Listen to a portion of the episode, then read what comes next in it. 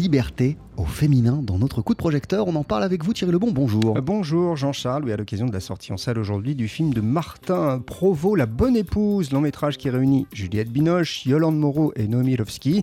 C'est l'histoire à la fin des années 60 d'une école ménagère de province, comme il en existait beaucoup, où on apprenait euh, aux jeunes filles à tenir leur foyer et à obéir à leur mari. Mais la directrice des lieux va malgré elle devoir se remettre en question avec le retour de son premier amour et aussi le vent de liberté de mai 68. On écoute Martin Provost. Je me souviens des cartes de visite de mes parents et il y avait marqué monsieur et madame, le prénom de mon père et le nom de mon père. ma mère n'existait pas, elle était la femme d'eux. Et je pense que tout ça profondément marqué quand j'étais petit et fait tous les films que je fais. Et c'est vrai que cette histoire, ce personnage joué par Binoche, va petit à petit découvrir que tout ce qu'elle a construit et tout ce qu'elle enseigne à ses élèves est totalement erroné, complètement faux. Et elle va être confrontée, puisqu'elle va perdre son mari, à une rencontre, quelque chose qui va la bouleverser, au point que tout ce qu'elle vit en elle va se retrouver euh, dans cette transformation euh, qui se fait petit à petit avec toutes les élèves jusqu'au départ à Paris pour l'école ménagère, euh, pour le salon des arts Juliette Binoche est plutôt inattendue dans le film, Thierry. Bah, c'est vrai qu'on la voit rarement hein, dans des comédies.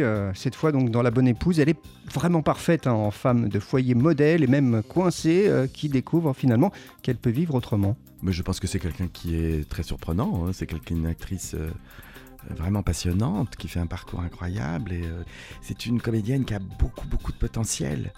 Et on s'est rencontrés. Et c'est ça aussi un film, c'est le désir. On avait un autre film, un autre projet de film qui s'est pas fait.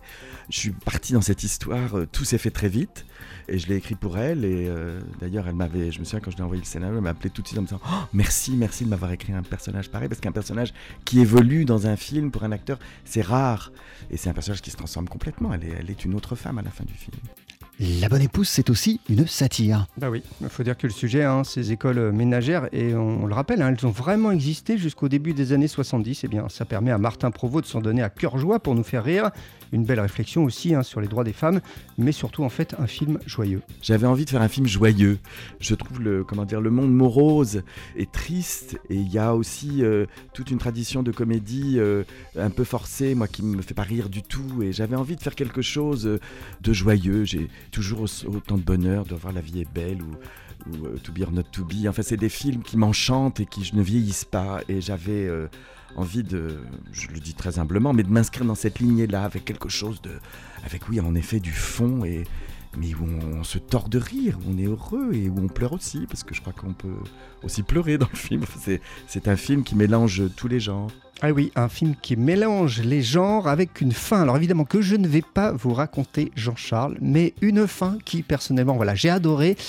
Et c'est super surprenant. De toute façon, ce film est très très réussi avec Juliette Binoche, Yolande Moreau et Noémie Lovski, entre autres, la bonne épouse. Ça sort en salle aujourd'hui. Et on en a parlé, vous avez rencontré pour l'occasion Martin Provost, son réalisateur. qui avait réalisé aussi Séraphine avec Yolande Moreau. Merci beaucoup Thierry Lebon.